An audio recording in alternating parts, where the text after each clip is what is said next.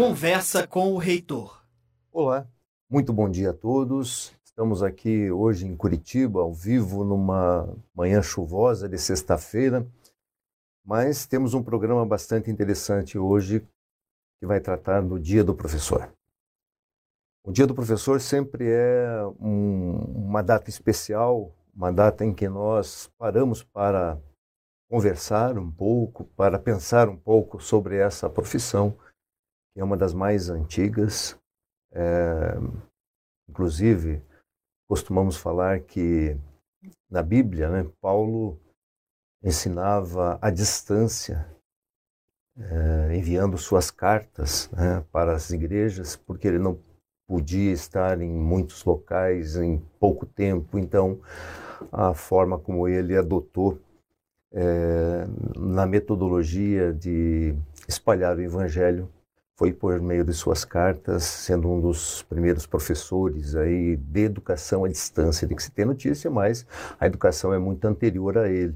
Nós temos muitos registros bem mais antigos. Mas vamos falar de hoje, né, do nosso tempo e também um pouco do que virá à frente. Então, hoje nós temos aqui dois convidados. Temos a Joyce Dias e temos o, Ale o Alexandro Ribeiro, que vamos chamar de Alex daqui para frente. Então, bom dia a todos que estão nos acompanhando, boa tarde, boa noite, aqueles que é, assistirão esse programa depois. Vamos começar aqui com a Joyce. Vou pedir para a Joyce cumprimentar as pessoas e também falar um pouco dela como pessoa, né? O que ela fez, o que ela, como ela estudou, enfim. Quanto tempo de casa, Joyce, por favor. Bom dia, professor. Bom dia a todos que nos assistem. É uma honra, primeiramente, gostaria de agradecer de estar aqui nesse momento, nesse programa tão importante para nós, professores e juntamente com meu amigo Alex, professor Benhur. Então, obrigada pela oportunidade. Então, eu sou a professora Joyce, tenho quase 12 anos de Uninter. Uhum. Toda a minha formação acadêmica foi pela Uninter também. Então, comecei é, na Uninter no meu último semestre da graduação de Pedagogia, lá na Secretaria Acadêmica. E é a antiga IBPEX na época, né, que era os cursos de pós-graduação. Então comecei lá na, no IBPEX, na secretaria.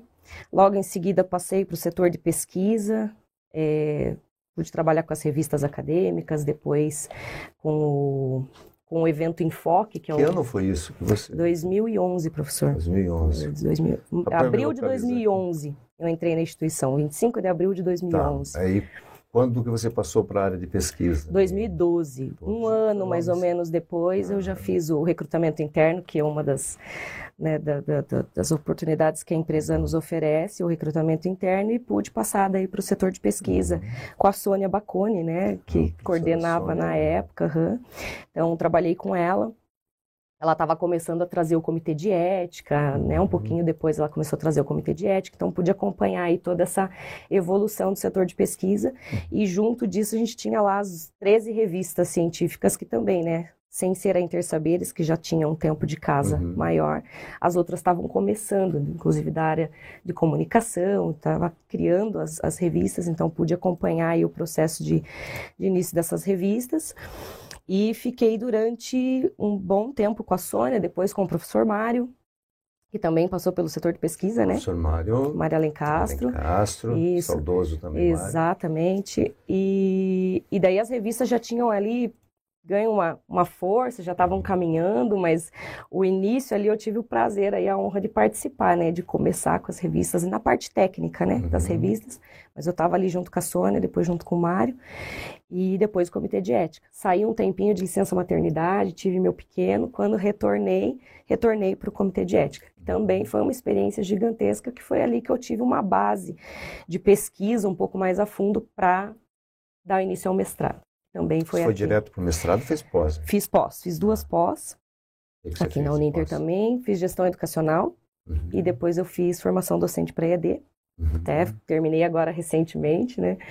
E depois de um tempo veio aquela vontade maior, né, que já tinha desde o início quando eu entrei na instituição de atuar como docente, né? Me uhum. espelhei muito nos meus professores da graduação, inclusive. E parti para o mestrado.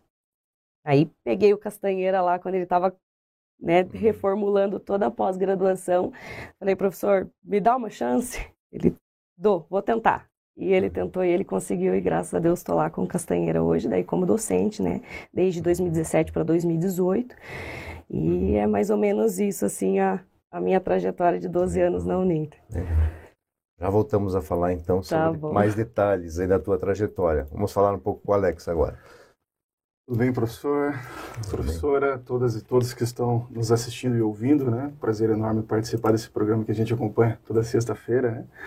É, a minha história, a minha história começou com o Facinter. antes de Uninter. Eu, eu, Quando foi isso? Isso foi, foi em 2000, 2008, 2009, mais ou menos. Uhum. É, me matriculei num curso de comunicação social à época, né? Os cursos de não, não eram, não tinham campos específicos como hoje tem bacharelado em jornalismo, publicidade. Uhum. Todos eles integravam essa, esse grande é, uhum. guarda-chuva de comunicação é, a Facinter tinha o curso de jornalismo, publicidade e propaganda e o de produção editorial, né? É, e eu me matriculei no curso, atuava é, dialogando com a área de comunicação, né? É, é, já fazendo produção gráfica, em assessorias, e gostaria muito de fazer o curso e não encontrava nenhuma instituição é, a qual eu conseguia, conseguisse é, me adequar em termos de horário, enfim, como trabalhava, oito horas, era, tinha uma dificuldade, é, além da, da relação do, do, do campus ser no centro, né, o que facilitava bastante, porque eu também trabalhava no centro. Então eu entrei no curso, né, quatro anos depois, saí jornalista pelo Centro Universitário Uninter já, né? Também uhum. foi aquela transição de Facenter para Uninter. E um pouco diferente da Joyce, né? Eu fui é, é, me, me é, é eu tenho um intervalo né, entre esse, essa formação e a retomada para o Uninter, né? É, de alguma forma, pelo menos não, não, não profissionalmente, né? Fiquei vinculado a grupos de pesquisa, inclusive o Enfoque, né? Foi um, um dos primeiros eventos científicos que eu participei né, num, pro, num programa de iniciação científica coordenado à época pelo coordenador do curso de jornalismo, que era o Tomás Ion Barreiros, né? Hoje que atua no Ministério Público na parte da comunicação e tudo mais, né? E, então eu saí, atuei é, na, na área profissional em jornalismo, nas, em, em, várias, em várias modalidades, né? isso que é o, que é o o, o muito é, importante do curso de comunicação, principalmente da Uninter, é que o, o jornalista ele sai capacitado para poder atuar é, em, várias, em várias frentes dentro do jornalismo, né? não apenas dentro do jornalismo web, impresso, rádio, TV, assessoria. Então ele sai com todos os, todo, uhum. toda uma bagagem técnica e teórica para que ele possa ter uma, uma vida profissional ampla né? e, e múltipla, enfim, de forma completa. Né? É, daí um ou dois anos depois também fui fazer uma pós, uma especialização, né, é, Lato Senso, fiz em comunicação institucional, que era bem numa uma, um espaço onde eu estava atuando, né. É, um ano depois, daí defini por ingressar no mestrado em jornalismo, né, é, aqui no, no, no, no interior do, do, aqui numa região muito próxima de Curitiba, né. É, fiz ali é, especificamente em jornalismo, finalizando eu, eu fiquei sabendo do edital né, que, é, que tinha na Uninter, daí falei, poxa, maravilha, né, poder retor é, retornar à casa, né, ter a oportunidade de retornar à casa, né, e, e, e, poder colaborar na formação, né, de outros jornalistas e principalmente ter o prazer de continuar meu aprendizado junto com os meus mestres, que, né, que estavam justamente aqui. Então, aproveitei, me inscrevi, né, juntei todos os materiais que eu tinha. Foi quando? Que ano? Isso foi em 2016 uhum. o processo editorial, né? O, o, o, o aliás, o, o, processo seletivo. Processo seletivo, já. Uhum. E 2017 quando quando eu iniciei, né? Uhum. Em fevereiro de 2017 foi quando eu Começou comecei mesmo. a dar aula para os cursos de jornalismo, publicidade e propaganda. Depois também peguei algumas disciplinas em marketing, né? E daí se formou numa das primeiras turmas ali, né? Numa das primeiras assim... turmas. Foi na terceira turma de, de jornalismo da Uninter. Né, de lá para cá, só atuando no mercado, ainda, ainda, ainda atuo, né? Uhum. Vinculado ao mercado. Consegue conciliar?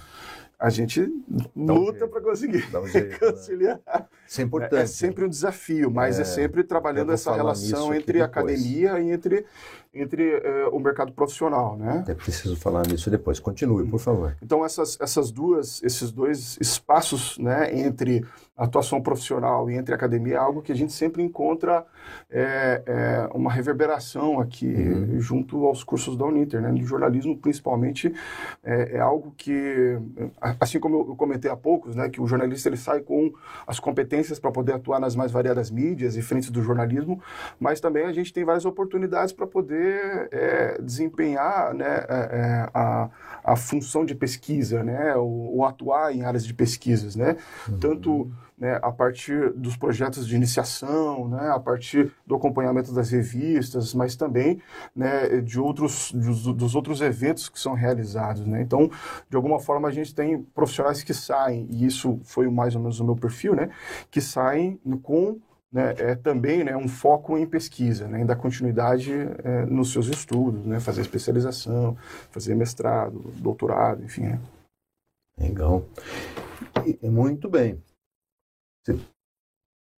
Eu só não registrei. Quantos anos você tem de casa, então? 2000 e... Eu entrei em 2017, estou com Sete. cinco. Faço Cinco. 2016 em fevereiro próximo.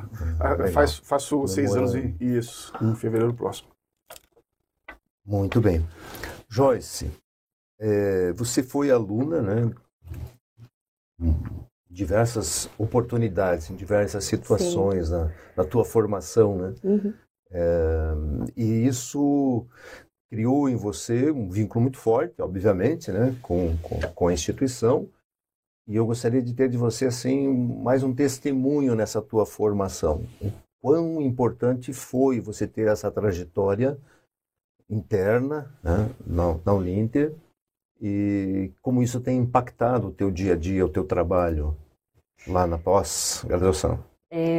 foi essencial, né, professor? Porque eu acho que eu, eu comecei a, a, a- como co- comentei, e até o professor Alex também reforçou essa questão, nesse, nesses quase 12 anos, o período em que eu estive dentro do setor de pesquisa fez eu refletir muito todos as, as- os momentos em que eu estava como aluna na Uninter, né? Daí vinha ali por eu estar próximo dos professores que desenvolviam as pesquisas. Então a gente sempre fica de olho, né? Fica ali prestando atenção, como que se desenvolve uma pesquisa.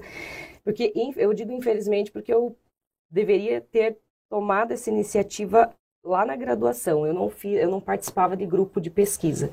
Eu acho isso essencial e a, a, Uninter oportuniza isso para o aluno, né? Desde lá da iniciação científica, do PIBID e tudo mais, até enfoque, participação dos grupos de pesquisa. Então, eu fui começar a fazer parte da pesquisa quando eu entrei para o, o setor, que daí eu ingressei em alguns grupos de pesquisa. Depois, na pós, na época que eu fiz a pós, ainda era necessário desenvolver um, um trabalho de conclusão de Uhum. curso, um artigo. A segunda já não era necessário, mas na primeira ainda. E no mestrado, que daí é o, é a hora do, do vamos ver, né? Como eles brincam, é a hora que o filho chora e a mãe não vê. Então, a experiência de pesquisa, principalmente, fez muita diferença para mim enquanto aluna e Uhum. enquanto funcionária também, e agora enquanto professora, né?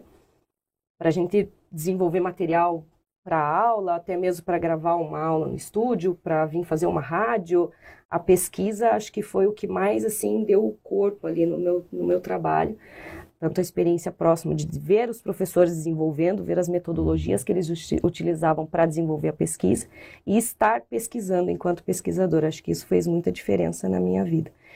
E enquanto aluna, é, é, foi também como o Alex comentou, né? É, é tão bacana você estar ju- junto no mesmo time dos seus professores que te formaram lá. Eu completei agora né, 12 anos de formada, até esse tempo atrás estava comentando com o pessoal da minha turma, que a gente ainda tem contato, quanto tempo já passou, e hoje eu vejo que eu trabalho com alguns professores que me ensinaram a ser professora, né? Então isso é muito gratificante, é muito legal encontrar. Agora a gente está em casa, está um pouquinho afastado, mas quando a gente estava presencial, encontrar os professores no corredor, né? Foi minha professora, o professor Ivo Bolt, Uhum. ele foi banca da minha graduação, quando eu me formei. E ele foi banca do meu mestrado.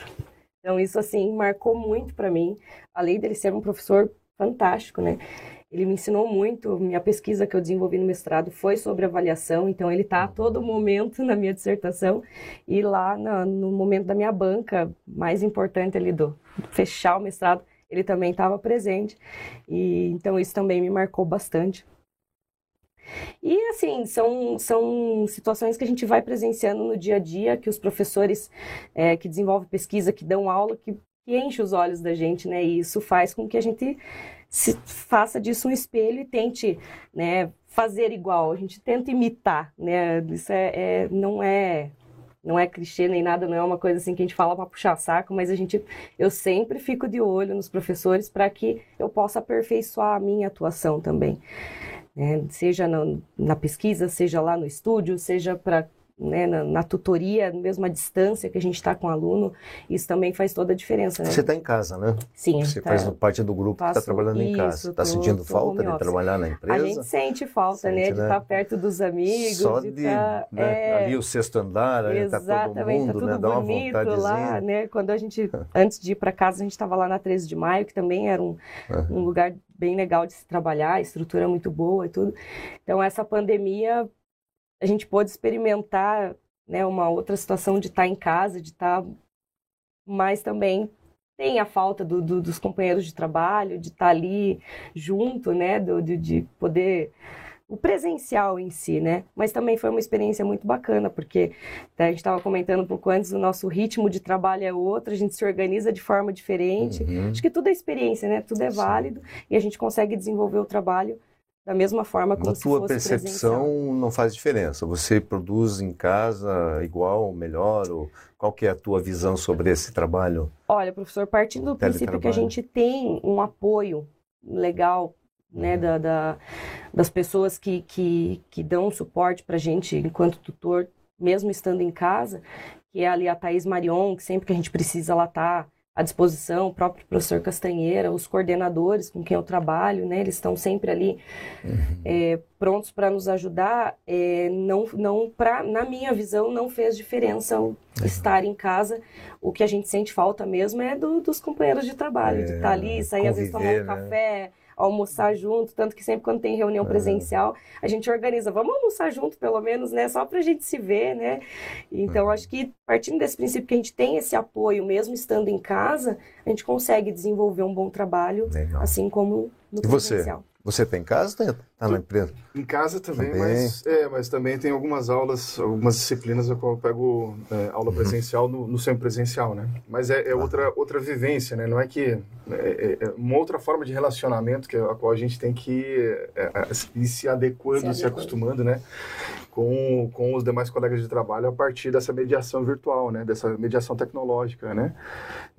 mas, enfim, eu, eu, desde o começo da pandemia, né? Tenho atuado muito mais né, em casa, em home office, né? Na tutoria de jornalismo também, além das disciplinas. Eu acho que é um pouco diferente de, não sei se no caso de pós, mas em jornalismo a gente tem as aulas interativas. É, então, então é, eu, eu, eu, vejo muito mais os professores e os alunos, é. né? A gente tem uma interação muito maior, né?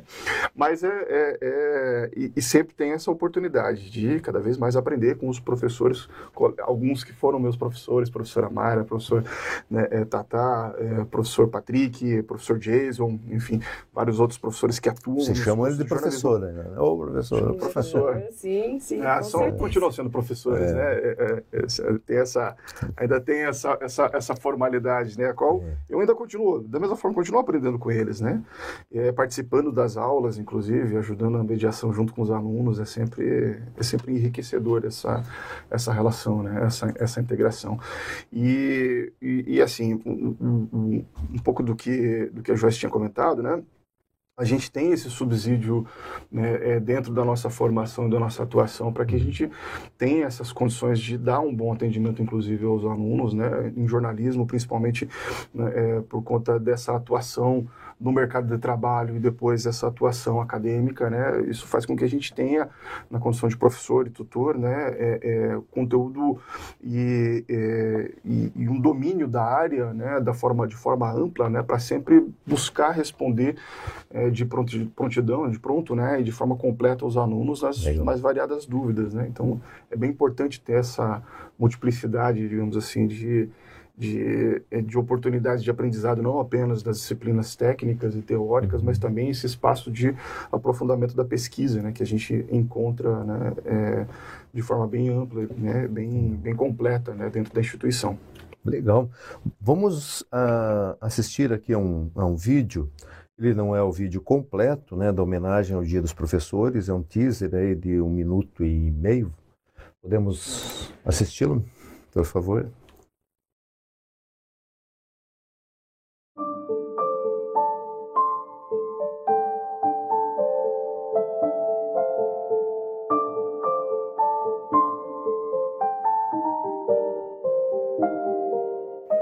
Como diz Platão, você não dá visão aos alunos, apenas indica onde deve olhar.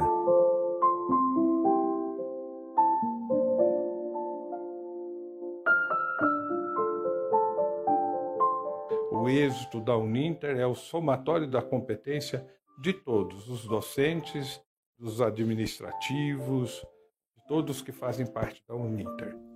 Vocês, professores, são a força motriz da Uninter, qualquer como de qualquer instituição de ensino, e nós temos muito orgulho de vocês. Professor, professora, esta data especial tem que ser comemorada, porque aqui na Uninter nós temos conseguido excelentes resultados nas avaliações do MEC, nas avaliações dos alunos, nas avaliações da comunidade a que fazemos parte.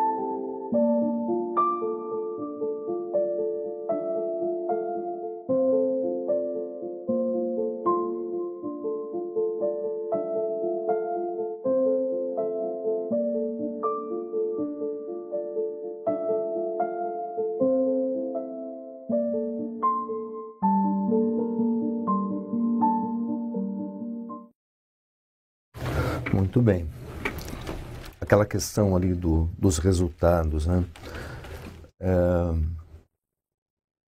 quando recebemos as comissões do MEC é, para avaliação dos nossos cursos, nós temos sempre um, uma reunião inicial, né? onde nós apresentamos a instituição, estão ali sempre o, o, a parte diretiva acadêmica, né? que recebe os avaliadores, presencial ou virtual, mas sempre essa reunião acontece, uma inicial e uma de encerramento. E nosso pessoal, então, pró-reitores, o diretor da escola e o coordenador de curso se apresentam né, e dão boas-vindas aos avaliadores. Aí eu faço sempre um rápido histórico de contextualização uh, da instituição e, e foco em três aspectos principais. Três projetos iniciais que vêm lá do começo né, da educação à distância, que deram suporte e nos dão suporte até hoje. Que é a, a, a questão do projeto editorial dos livros, né, que nós produzimos e disponibilizamos, é, que são complementados pelas bibliotecas virtuais que nós assinamos. É, não conseguimos produzir livros para todas as disciplinas, né, para 100% das disciplinas. Aí a questão do ambiente virtual de aprendizagem, né, o nosso Univirtus, foi desenvolvido para nós, né, por nós, pelo Marco Eleutério, pela equipe de desenvolvimento dele. Isso aconteceu lá dentro do acadêmico, né, a equipe dele sempre trabalhou lá dentro para o desenvolvimento dessa ferramenta. E a questão dos vídeos, que são muito fortes né, na questão do, da mensagem, né, do professor passar a sua mensagem. Isso é, é fundamental. Mas nada disso ia funcionar direito, ia dar certo, se nós não tivéssemos aquele contexto em que o professor, em que o colaborador, o professor principalmente, está unindo essas tecnologias em uma metodologia de aprendizagem junto aos nossos alunos.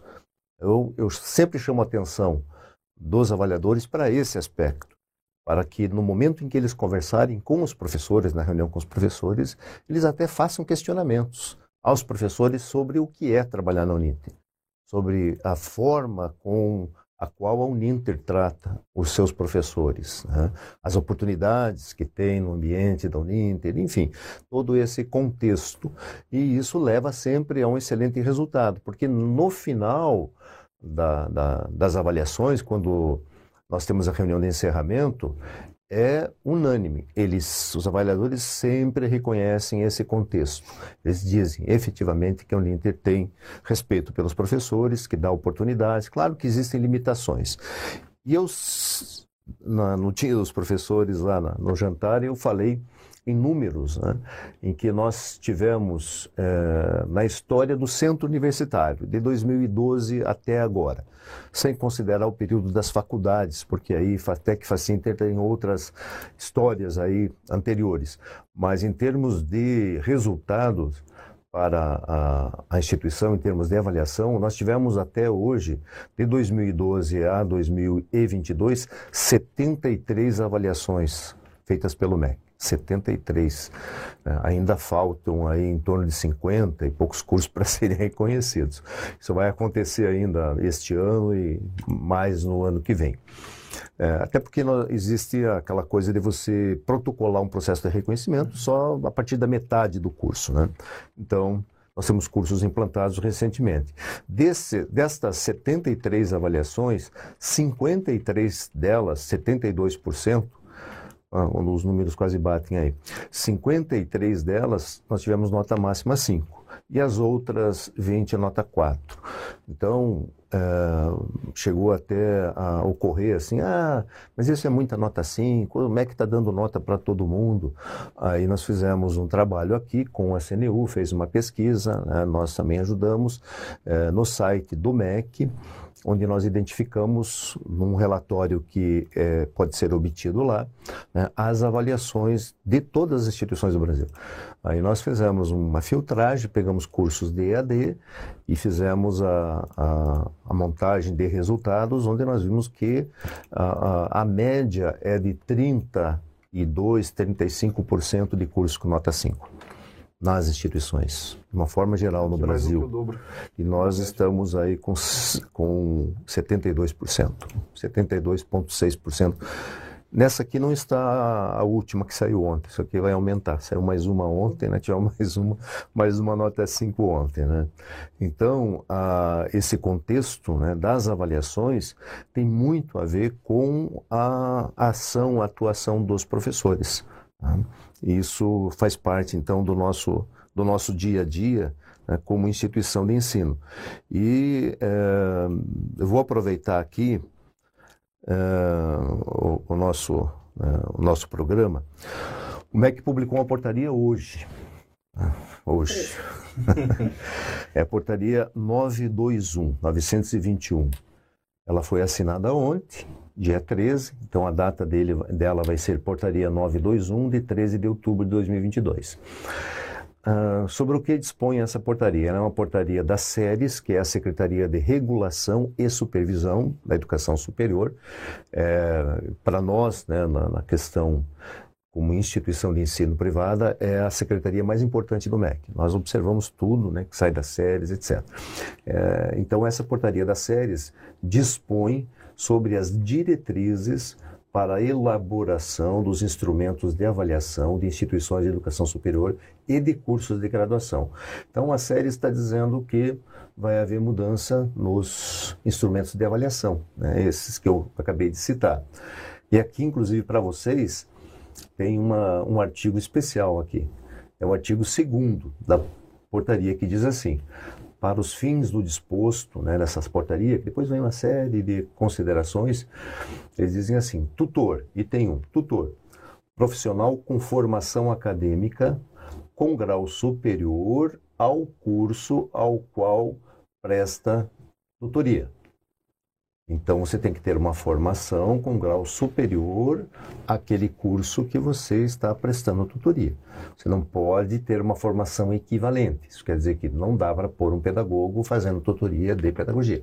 Tem que, no mínimo, ser especialista na área para poder fazer a tutoria. Mas isso já é uma prática comum para nós. Né? Nós não contratamos nem professor nem tutor que não tem especialização. Né? Especialização é, é o mínimo. Então, esse é um, esse é um detalhe.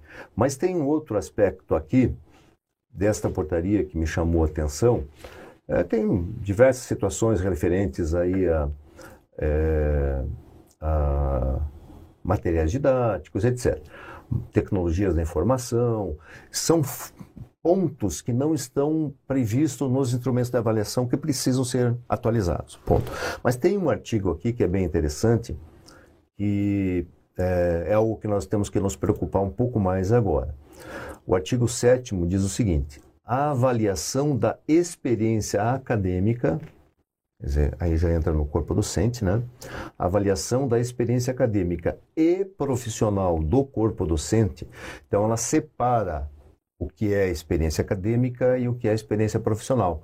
Algo que nós já vínhamos defendendo junto às comissões é que, poxa vida, mas você, é, você tem um trabalho profissional né, de, na área de educação, isso é uma experiência profissional. É diferente da experiência acadêmica. A experiência acadêmica tem que estar listada lá como atividades puramente acadêmicas. Mas você tem uma experiência profissional também na área. Nós tentávamos unificar as duas essa portaria separa. Né? Ela diz, não, experiência acadêmica é uma coisa e profissional é outra. Mesmo que o profissional esteja trabalhando na área acadêmica. Aí nós temos que nos preocupar com isso uhum. né? e olhar para o corpo docente. Que esta, esta avaliação, considerando então o aspecto acadêmico e o profissional, deverá considerar as atividades realizadas para além da sala de aula, levando-se necessariamente em consideração projetos e programas de pesquisa ou de extensão. Então, eles levam, por meio dessa portaria, uma relação profissional para a área de extensão, para a área de projetos de pesquisa, eh, descaracterizando, então, o aspecto profissional de sala de aula. Eles vão separar. Eles vão, então, sala de aula é uma coisa, fora de sala de aula é outra. Né? Então, aí que nós vamos ter que é, trabalhar na, na, orientação, na discriminação do que é uma coisa e do que é outra coisa. Então, são preocupações aí em relação à carreira docente, porque isso impacta diretamente a instituição, os nossos resultados de avaliação. Então, nós, por isso que nós acompanhamos muito de perto esse, esse cenário. Né? Muito bem.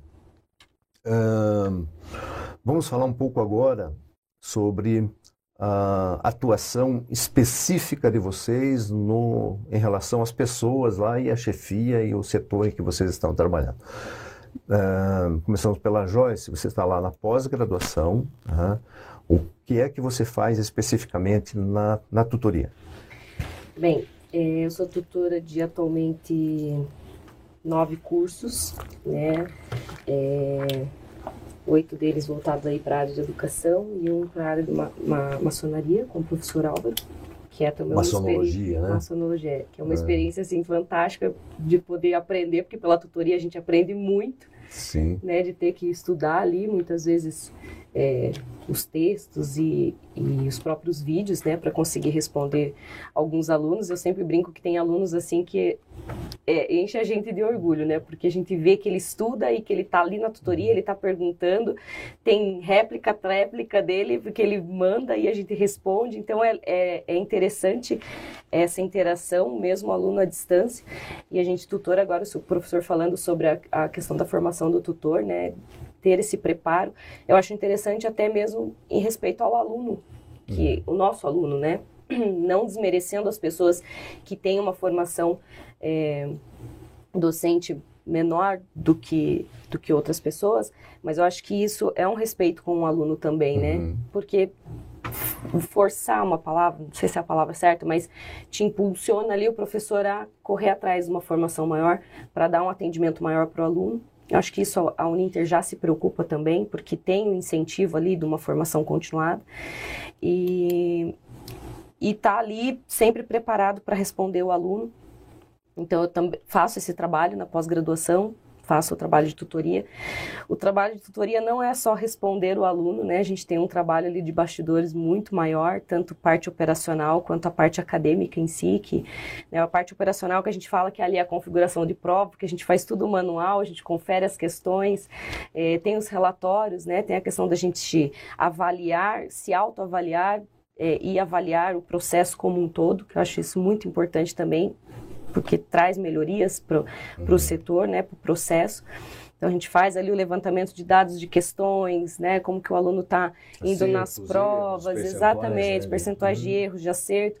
Tem muitos alunos errando a mesma questão. Será que o problema não está na questão e Sim. não no aluno, né?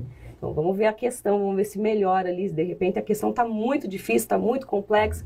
A gente senta com o coordenador, faz a alteração ali da questão para deixar, de repente, um pouco mais esclarecedora para o aluno e fazer com que ele é, não é uma questão assim de quero que você tire nota boa para você ser aprovado. Quero que você tenha entendimento, uhum. compreensão do conteúdo e faça uma boa prova. Acho que isso é o resultado mais gratificante para a gente. Quando o aluno está indo bem nas provas é porque o material está bom, porque o professor está com uma boa atuação, a tutoria também está acompanhando e o aluno vai bem na prova. Então a tutoria também faz isso, esse levantamento, esse acompanhamento de, das questões e tudo mais. É, a correção das questões, correção de material, né? Tem que estar tá sempre ali de olho. É, tem alguns materiais que abordam leis, alguma coisa né, voltada aí para leis, e às vezes estão, as leis estão se atualizando. A gente precisa também estar tá de olho no material para ver se não precisa de nenhuma atualização no material. Às vezes um recorte ali no material que precisa ser feito por conta de alguma alteração de lei voltada para educação, enfim, né, cada um na sua área. Tem que cuidar disso também que mais que a tutoria faz? Tem tanta coisa. É muito trabalho, né? O pessoal não tem é, ideia, né? É muito trabalho. É o... é. A configuração é das avaliações é uma por uma. O aluno tem a POL, prova regular, substitutivo, exame e RCP recuperação. Isso não é nada automatizado. Né? Não, né? a gente não coloca o número da oferta lá e todas as, as avaliações estão prontas. Parece. Não. E isso porque o Univirtus, a equipe do Univirtus, ah. contribuiu muito para o trabalho do tutor, desenvolvendo ferramentas que ah. você consegue multiplicar algumas ações. Né? Então a gente teve muita melhoria com o passar do tempo. Acho que o professor Eleutério teve ali uma visão muito bacana do que é o trabalho do de tutor uhum. e professor da, da EAD para otimizar diversas tarefas assim que que deu essa impressão de toque de mágica, né? Mas ainda assim precisa do cuidado, da gente ter atenção ali, de postar é, um aviso que seja, né? A gente uhum. tem que sempre pensar que a gente vai estar atingindo muitos alunos. Uhum. Não, não é uma, uma quantidade pequena, são muitos alunos. Então, a gente tem que tomar esse cuidado também mesmo, que exista essa facilidade no processo. Então, houve sim é, é, essa questão do, do, do, olhar aí da, da equipe do Univirtus para otimizar esse trabalho do tutor, do professor, da, da EAD como um todo. É, mas o tutor ainda tem as responsabilidades é, por trás de todo esse processo. E fora isso, a gente participa das rádios, né? Geralmente a gente sempre inventa uma moda, vem trazer uhum. aí um, um assunto novo, né? A gente teve, tem um programa nosso da, da, lá da pós que antes era alguns integrantes, que era o diverso da pós, e agora a gente resolveu fazer um programa totalmente voltado para os tutores, né? Para uhum. trazer alguns assuntos Legal. relacionados à educação e que um programa totalmente é, interdisciplinar. Então, quando a gente vem participar, sempre vem um da área da educação, da área do jornalismo, que seja, um da área de direito. A gente pega um assunto em comum que os três conseguem comentar ali dentro de, da tua área.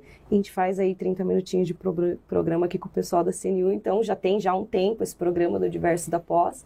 E o nome veio justamente por conta dessa dessa questão interdisciplinar aí dentro do programa, né? Cada um ser de uma área, tudo e a gente conseguir debater, conversar sobre uma pauta específica dentro do, de diversos temas. Então a gente também faz isso, vem aqui na rádio. Fora isso, quando a gente tem a oportunidade de produzir material, a gente também produz material, né? A gente também é professora às vezes do nosso próprio curso. Eu sou professora do curso que eu atuo como tutor, isso também é muito legal.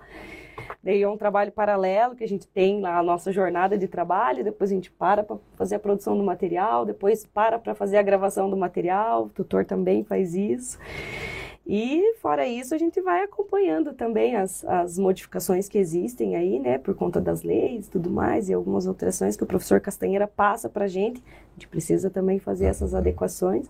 Então, o trabalho do tutor é, é muito interessante, é bem grande, bastante coisinha. Não sei se eu esqueci de alguma coisa, Alex. Você está mais na graduação, talvez tenha algumas coisinhas que sejam diferentes da pós, né?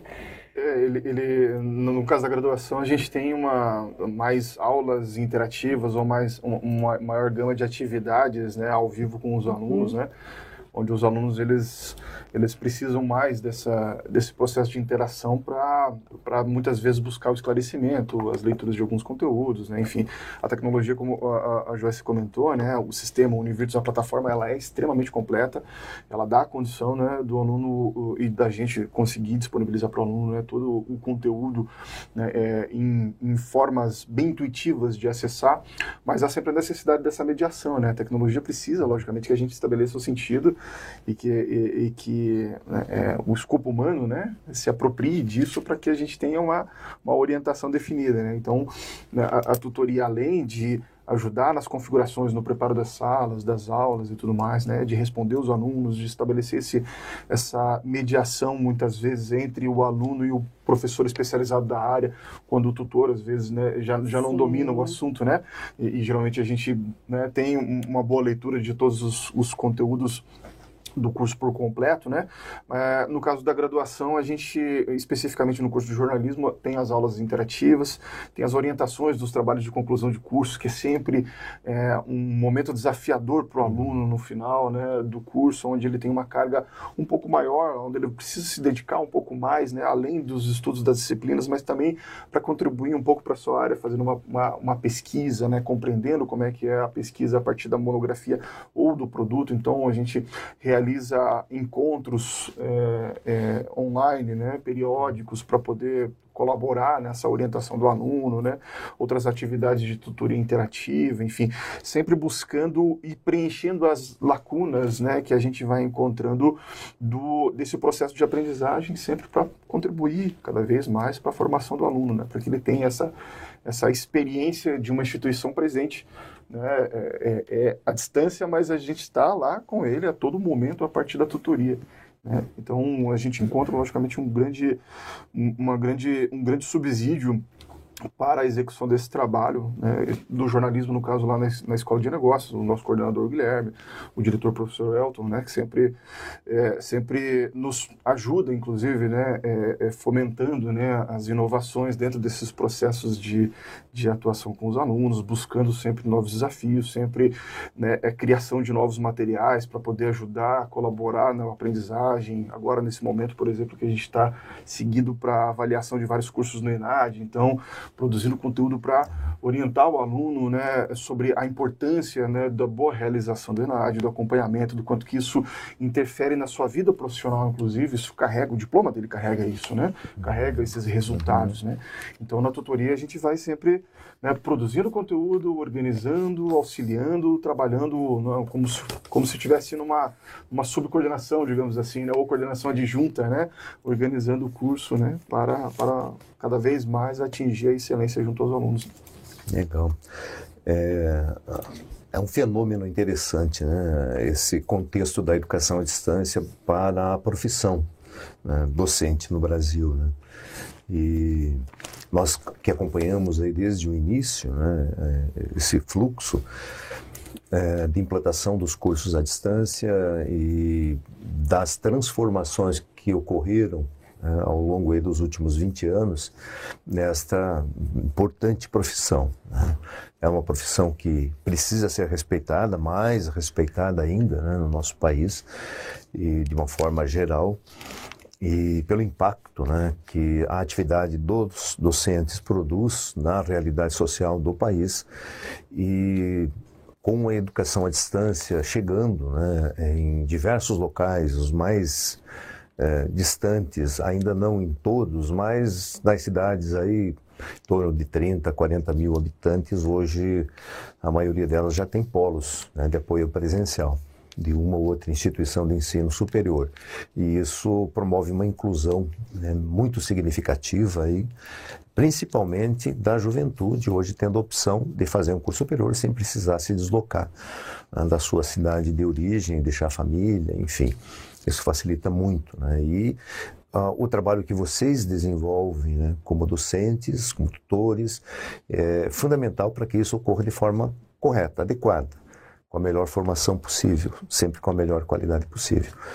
Então, por meio de vocês dois aqui presentes hoje, eu quero parabenizar né, a todos os professores, a todos os docentes da Uninter e também de outras instituições e ressaltar sempre a, a importância né, desse trabalho com a melhor qualidade, sempre, né? sempre nos preocupando com o foco qualitativo. Claro que nós sempre buscamos crescer em termos de em termos quantitativos, né?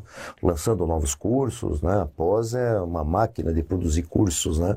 Ah, estamos passando de 400 cursos aí, né? segundo Castanheira. Né? A graduação já chegou a 134 cursos e vem outros ainda agora no início deste ano. Enfim, é, mas é sempre nesse, nesse motor aí de crescimento, mas sempre preocupado com a qualidade, né? Dentro desse contexto, essa é a mensagem aí para todos e que este profissional é, docente ele se reinventou ao longo desses últimos 20 anos. Né? Se vocês voltarem um pouquinho no tempo e pensarem, né, quando vocês estavam se formando, né, o que um professor fazia e o que vocês fazem hoje, né, a diferença que existe né, nesse contexto é muito grande. E ainda vamos passar por outras mudanças aí mais tecnológicas, eu diria, né? uma tecnologia mais avançada em alguns aspectos, como realidade virtual. E nós já temos aí diversas experiências, diversos experimentos. O próprio jornal nosso, uhum. que é impresso né, no curso de jornalismo, ele já trouxe lá a realidade aumentada nas reportagens. Tal. Então tem muita coisa ainda é, para acontecer aí dentro desse cenário né, da educação de uma forma geral aí no, no, Brasil. E nós temos que estar sempre à frente. Então continuem em sua qualificação, sua preparação né, e, e, vão em frente, não parem. Né? Vão buscar agora, tem que buscar o doutorado, né? E, Reta final agora. É... Ano que vem, se tudo der certo, a fase da defesa. Eu ainda ah, preciso é, entrar nisso. Onde que você está fazendo? Tá na Federal. Na Federal. É, isso, na UFPR. Na área de Sociologia, Sociologia é. Política, né? É. Mas legal, legal. com um pé no jornalismo. Sim, direcionando para é, uma relação direta uhum. lá, né? Legal, muito bem. E você se esperte, né? Sim, Corra sim. atrás aí, né? Quando que você terminou o mestrado? Foi 2020. É, já deu um intervalo bom já aí, já descansou. Um já descansou. Agora vai em frente. Tá. Então vou pedir agora que vocês né, finalizem aí se despedindo das pessoas, por favor. Bem, professora, eu queria novamente agradecer. Até o professor estava falando, é, retomando um pouquinho sobre o que o professor perguntou, o que me marcou na instituição, me uhum. lembrei de um, de um fato que eu sempre comento, que eu acho isso muito interessante na Uninter, que foi o que muito me chamou a atenção lá no começo, quando eu entrei na instituição, principalmente para a área de pesquisa, é que eu via os professores sair de Curitiba, na época ainda era IBPEX, uhum. que eles pegavam os aviões, iam até Macapá, uhum. Pará, e de lá eles chegavam e contavam as histórias para gente que trabalhava ali na secretaria, que a gente fazia certificação dos alunos, às vezes eles levavam para a gente para chegar mais rápido lá, porque o aluno precisava, né? se fosse por transportador ia demorar um pouco mais, então às vezes alguns professores passavam lá na 13 de maio, levavam um pacote de, de certificado lá para Macapá, porque tinham vários alunos esperando lá com a Glória, né? Com a Glória. É, uhum. Então a gente aprontava tudo rapidinho para atender a demanda o mais rápido possível. E depois eles retornavam contando para a gente das histórias, que eles iam de avião até uma parte, depois eles pegavam um barco, pegavam um ônibus para chegar até o local onde eles iam dar aula de pós-graduação. E aquilo era tão, assim, era tão interessante porque né, a gente via o esforço por parte do professor e também por parte do aluno, de sair às vezes de um lugar assim, nossa, muito, muito, muito distante para se qualificar, para estudar, para ter ali uma formação inicial continuada. Então, a gente vê é, esforços de, de ambas as partes, e isso é muito interessante. Isso também é, era algo, é algo ainda que, que eu me lembro, me recordo e eu penso, vale a pena você estudar para você enquanto pessoa, para você enquanto profissional docente e também para você passar uma, uma formação adequada, uma, uma um ensinamento adequado para quem espera uhum. da gente, porque as pessoas também esperam da gente enquanto docente, né? Então a gente nada mais justo que a gente se qualificar, a gente se preparar para entregar o melhor. Então, eu queria agradecer de novo de estar aqui, é muito é uma honra muito grande, esses 12 anos aí me enche, me deixa o coração quentinho, eu brinco, né, de estar na instituição, é um lugar que eu amo trabalhar, só conheci pessoas maravilhosas, graças a Deus, que passaram assim pela minha vida. Então, é muito bom, uma carreira muito boa, que lá atrás, há quase 12 anos atrás, eu esperei estar aqui, hoje eu estou e eu faço de tudo para me manter aqui, uhum. né? Para me prestar um bom trabalho, é, atender bem os meus alunos e me qualificar para que isso de fato aconteça. Então, obrigado, desejo um feliz dia dos professores para vocês Manhã, dois, que né? também são professores, Manhã. né? Professor Benhura, a gente chama o professor Benhura até hoje, não é à toa de professor, porque ele uhum. também é professor. E para todo mundo que está nos assistindo, para todos os professores aí do, do mundo todo. Maravilha. Eu agradeço também a participação, né, o convite para participar desse bate-papo, né, principalmente é, no momento tão especial, né, de homenagem aos professores. É algo que eu sempre desejei, né, logo entrando no curso de jornalismo, né, já pensando em algum momento, sabe, poxa, né, um dia o poder, né, colaborar para a formação de outros profissionais, né, nessa função tão tão importante, né, é, no jornalismo a gente tem é, de fato, né, essa preocupação com a atuação social, é, com a função social do jornalismo muito forte, né, e, e eu acho que há uma há uma oportunidade de dupla atuação, né, quando a gente consegue não apenas, né, trabalhar como jornalista, mas também como professor na área de jornalismo, faz com que a gente né, é, é, tenha essa, essa, essa recompensa né, de poder fornecer em dobro né, para a sociedade, colaborando não apenas né, a partir da notícia, mas também na formação de bons profissionais que vão atuar né, para o mercado de trabalho, para a sociedade, alguns inclusive que eu, eu, vejo aqui na CNU, alguns alunos, né, alguns já formados inclusive, né, uhum. profissionais que também né, é, passaram pela sala de aula, assim como eu. Então eu fico sempre é, feliz nessas oportunidades, agradeço muito pelo convite e também né, dou meus parabéns a todos os professores, adiantando né, o dia é amanhã, mas adiantando esse parabéns e, e esse reconhecimento tão especial. Né? Legal. Obrigado mais uma vez aos dois por estarem aqui conosco hoje. Muito sucesso aí nas suas carreiras. E a todos, fiquem com Deus e até a próxima semana. Um excelente final de semana a todos. Um forte abraço.